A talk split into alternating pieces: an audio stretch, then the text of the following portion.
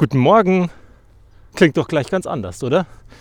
Wenn ich mit guter Laune hier reinspreche, als wenn ich mit schlechter Laune hier reinspreche. Gut, wird selten passieren, dass ich mit schlechter Laune reinspreche, aber am Ende und unterm Strich ist es ja ganz spannend. Und da gibt es diese Kollegen oder besser gesagt einen Kumpel, den feiere ich. Wenn der in einen Termin bei uns reinkommt, dann hat er meistens gute Laune. Und das ist total krass, weil er im Verhältnis zu den anderen einer der wenigen ist, die morgens gute Laune haben.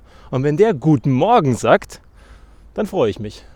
Weil ich weiß, dass es noch ein paar Verrückte da draußen gibt, die genau die bekloppte Laune wie ich haben jeden Morgen und einfach in die Welt rausrufen und sagen, guten Morgen, schön, dass der Tag da ist. Egal, ob es neblig ist, egal, ob die Sonne scheint, egal, ob es schneit, egal, ob es regnet.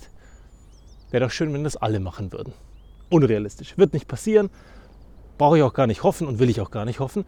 Aber vielleicht machen es ein paar mehr. Sich ein paar Gedanken darüber, wie man guten Morgen sagt, wie man mit den Leuten umgeht, wie man auf die Leute zugeht. Ob man lächelt. Weil neben der Haltung, die wir schon einige Male thematisiert haben, ist es natürlich auch ganz wichtig, wie du in die Welt schreist. Ob du lächelst, ob du die Leute begrüßt und am Ende fängst du Kontakte an und fängst Gespräche an, weil du anders auf die Leute zugehst, weil du offen wirkst und weil sie irgendwie Lust haben, dich kennenzulernen oder du interessant wirkst, weil du gute Laune oder Energie vermittelst. Und wenn das mehr machen, wäre das für mehr Leute deutlich leichter. Ansonsten beschäftigt mich der Fluch der Langeweile. Ich finde das ultra spannend, wie schnell Kinder auf der einen Seite euphorisch den ganzen Tag vergeigen können, wenn ihnen etwas Spaß macht, und auf der anderen Seite mit 100.000 Spielsachen zu Hause gelangweilt sein können. Vielleicht, weil sie einfach zu viel haben. Oder ganz sicher, weil sie einfach zu viel haben. Wenn du drei, vier Sachen hast, die du wahnsinnig gerne hast, kannst du dich mit denen wahrscheinlich leichter beschäftigen. Uns Erwachsenen geht es ja in Wirklichkeit auch gar nicht anders.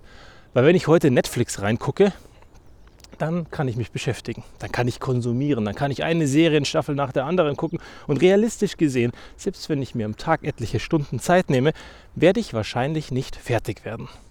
Also zumindest, wenn ich ein bisschen offen bin, was meinen Geschmack betrifft. Wenn ich natürlich nur ein Genre gucke, dann kriege ich schon relativ schnell durch. Aber ist ja kein Problem. Dann kaufe ich mir eben Disney Plus oder irgendeinen anderen Streamingdienst wie Amazon oder Apple TV Plus und auf einmal habe ich schon wieder mehr Angebot und sitze da und konsumiere. Dann mache ich mein Instagram auf, dann mache ich mein Facebook auf und das Ganze geht weiter. Ich konsumiere, ich konsumiere und bin beschäftigt. Und wenn ich dem Konsum dann Freude schenke, weil ich gerade in Netflix irgendwas Tolles gesehen habe, weil der eine in seiner Wohnung irgendeine geile Lampe hat, fange ich es googeln an. Ich suche die Lampe, ich finde die Lampe schön, ich finde die Lampe blöderweise, ich bestelle die Lampe. Naja, ist das wirklich so cool? Ist es eigentlich so cool, die ganze Zeit berieselt zu werden und beschäftigt zu sein? Und wie viel von deinen Sachen, die dir wirklich wichtig sind, kriegst du dabei auf die Straße? Wahrscheinlich eher weniger. Und es gibt ein Gesetz, witzigerweise kennen wir meisten nur die Krankheit davon. Und zwar, der liebe Herr Parkinson hat ein Gesetz entwickelt oder erfunden, definiert, wie auch immer man das sagen möchte. Und in dem Gesetz geht es darum, dass alles so lange Zeit braucht, wie es Zeit hat, um fertig zu werden. Gut, Realistisch gesehen wirst du ja kein Haus nicht in drei Tagen bauen können, wenn ich sage, du hast drei Tage Zeit anstatt drei Monate zum Beispiel, selbst wenn es ein Fertighaus ist. Das wird schwer werden. Aber bei vielen anderen Sachen, wenn du dir einen Tag nimmst für deine PowerPoint-Präsentation, ja, dann wirst du einen Tag brauchen. Wenn du dir zwei Stunden nimmst, weil du sagst, ich gebe mir nicht mehr Zeit, vielleicht schaffst du es in zwei Stunden. Vielleicht schaffst du es auch nicht in zwei Stunden an den Punkt, der sein müsste, dass du zufrieden bist, weil du einen viel zu hohen Anspruch hast. Aber wahrscheinlich wird es reichen. Und das ist doch ganz spannend. Warum nehmen wir uns wahnsinnig viel Zeit für irgendeinen Bullshit, den er uns überhaupt nicht weiterbringt? Warum nehmen wir uns so wahnsinnig viel Zeit für Netflix und Co?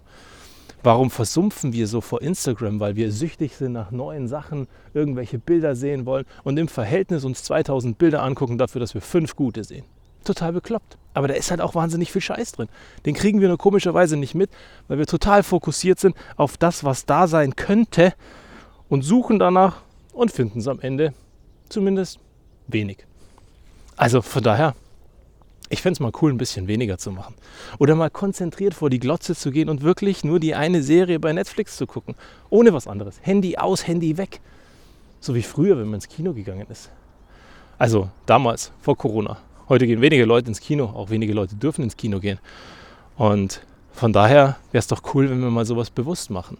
Oder sich mal wieder verabreden zum Fernsehschauen.